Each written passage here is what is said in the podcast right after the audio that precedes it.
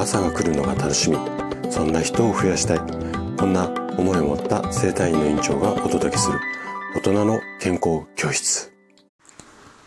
おはようございます。高田です。皆さんどんな朝をお迎えですか？今朝もね元気で心地よいそんな朝だったら嬉しいです。さて今日ね土曜日なんですが、えっと、8のつく日なので、えっと、健康ハッピーデーになります。なので、えっと、今日は、えっと、毎週土曜日の本の紹介をちょっとお休みして、本の紹介をね、来週月曜日にさせていただこうかなと思っています。で、今日は、えっ、と、三軒茶屋青葉生態院の声のニュースニュースレター、そしていつものスタイフのリスナーさん向けにお話をしていきます。で、今日もね、症状のお話をしていこうかなというふうに思うんですが、今日は首の痛み。はい。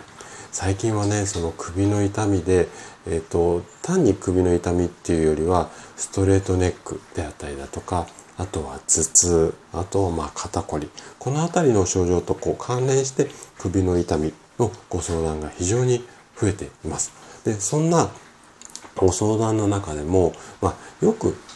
ある質問、ね、いつものパターンなんですが、首の痛みでよくある質問、今日は3つの質問にね、答えていこうかななんていうふうに思っています。ぜひね、最後まで楽しんで聞いていただけると嬉しいです。じゃあね、早速、ここから首の質問について答えていきます。で、まず1つ目の質問なんですが、どういった質問かっていうと、例えば首のこりであったりだとか、あとは痛み、この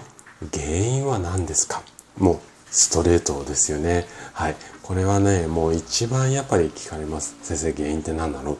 て。で、あのね、首のこりとか痛みって言っても、原因はね、本当に人それぞれっていうか、まあ、様々なんですよね。で、もう A さんの首のこりの原因もあれば、B さんの首のこりの原因、もうそれぞれ違った内容のものがほとんどなんですが、あくまで一般的にっていうか、こう、皆さんの症例の中で、首の痛みのお悩みの中で、原因となる、まあ、代表的なもの、これをね、5つほど紹介をさせていただこうかなというふうに思います。で、この5つの原因のどれか1つだけで首の痛みが発生しているっていう場合も、まあ、あるにはあるんですけども、基本的にはこの5つのうちのえっ、ー、と、2つ3つが複雑にね、こう絡み合って、で、首のこりだったり痛みになってるっていうケースがほとんどなので、一つの原因に対して治療をするっていうよりも、2つ3つ原因を突き止めて、それぞれに対してアプローチをしていく。こんなやり方が、まあ大切になるかなというふうに思います。じゃあね、5つあるので、1つずつ順番に、えーと、原因の説明をしていきます。まず1つ目。1つ目はね、ちょっとなんか堅苦しい表現なんですが、物理的な損傷になります。で、これ、イメージしやすいあの例え方で言うと、いわゆるムチ打ちみたいなもので、交通事故とか、こう、頭をね、強くこう打ちつけたみたいなことによって、まあ、首のあたりに大きなダメージがあって、えっ、ー、と、骨とか、まあ、筋肉に傷が発生してしまう。それが原因となって筋肉が痛くなって首のこりだったり痛みな痛みになっちゃいますよ。まあ、こんな原因ですよね。これが一つ目。二つ目。二つ目はこれイメージしやすい方も多いと思うんですが、姿勢が悪くて首に負担がかかっちゃいますよっていうパターンですね。あのいわゆるデスクワークなんかで姿勢が悪くなって首に負担がかかってる場合痛みの原因になりますよこりの原因になりますよってことなんですが人間の頭ってねまあちょっと個人差あるんですが平均すると5キロから6キロぐらいまあイメージではボーリングのボール1個分なんて言われたりするんですがこのぐらい重たいのが頭なんですよ。この重たい頭を細い首で支えているので、えっと、バランスがね、ちょっと崩れてしまうと、いわゆる姿勢が悪くなってバランスが崩れてしまうと、首への負担がすごく大きくなります。で、これによって、こりだ、痛みだっていう、まあこんなパターンですね。じゃあ今度3つ目。3つ目は、体質だったりホルモンバランスが変化してこれで痛みはこりになっちゃいますよ。これねあんまりイメージ湧く方多くはないと思うんですがこんな原因もあります。で例えばなんですけども40歳を超えるぐらい。あるいはあの更年期を迎えるぐらいになってくると人間の体ってこう体質がね大きく変化したりだとかあとはホルモンバランスこれがね崩れやすくなってしまいます。でこのような変化がある年代に首や肩の筋肉の緊張。これが先ほどお話ししたような姿勢が悪くてね硬い筋肉っていう状態が続いてしまうと首に強い凝りだったり痛みを発生する。こんなケースがあります。だこれはホルモンバランスも崩れた時に姿勢が悪い。この絡み合いで首が痛くなっちゃう。このパターンの典型的な例ですね。じゃああと残り2つです。えっ、とこれがね4番目がね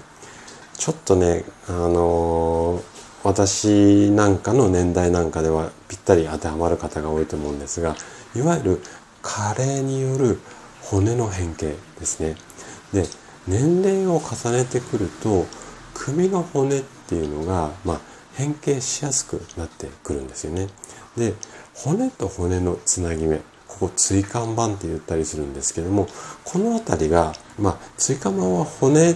厳密に言うと骨じゃないんですが、まあ、この骨と骨の間のクッションですね。この辺りが変形してしまうことによって周りの筋肉に炎症が発生してこれでコリだ痛みだが強くなってくる、まあ、こういった原因です。で最後最後5番目がストレスです。これはねあの最近特に増えてきてるっていうのが私の肌感覚。なんですけれども、えーと、この精神的なストレス、まあ、物理的なストレスもそうなんですがこれはねちょっと次の質問で詳しくお答えしていきますね。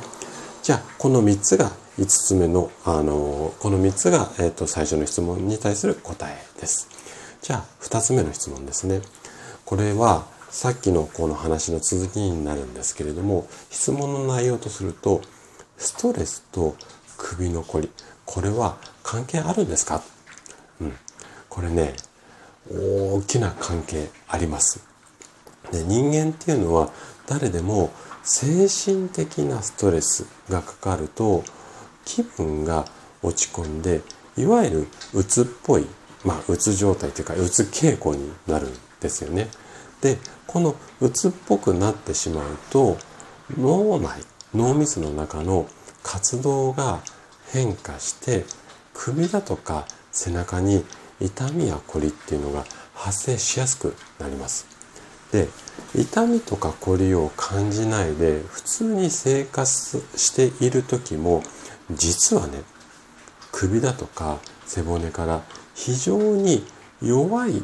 ものなんですけれども痛みやこりの信号っていうのが常に出ていますただ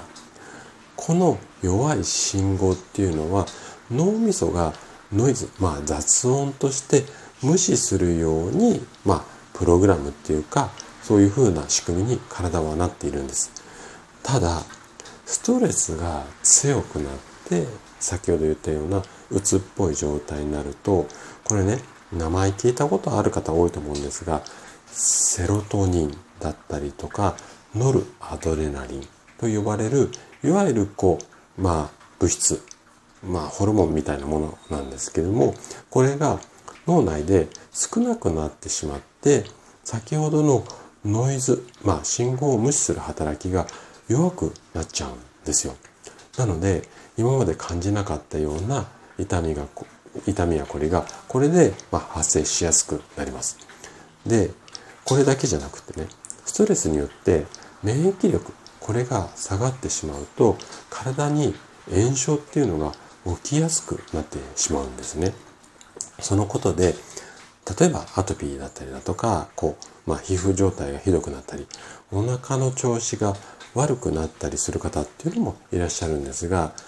首の筋肉に炎症を起こして首のこりがひどくなるこんなケースもありますなのでストレスと首のこりっていうのは非常に関係あるんですねはい。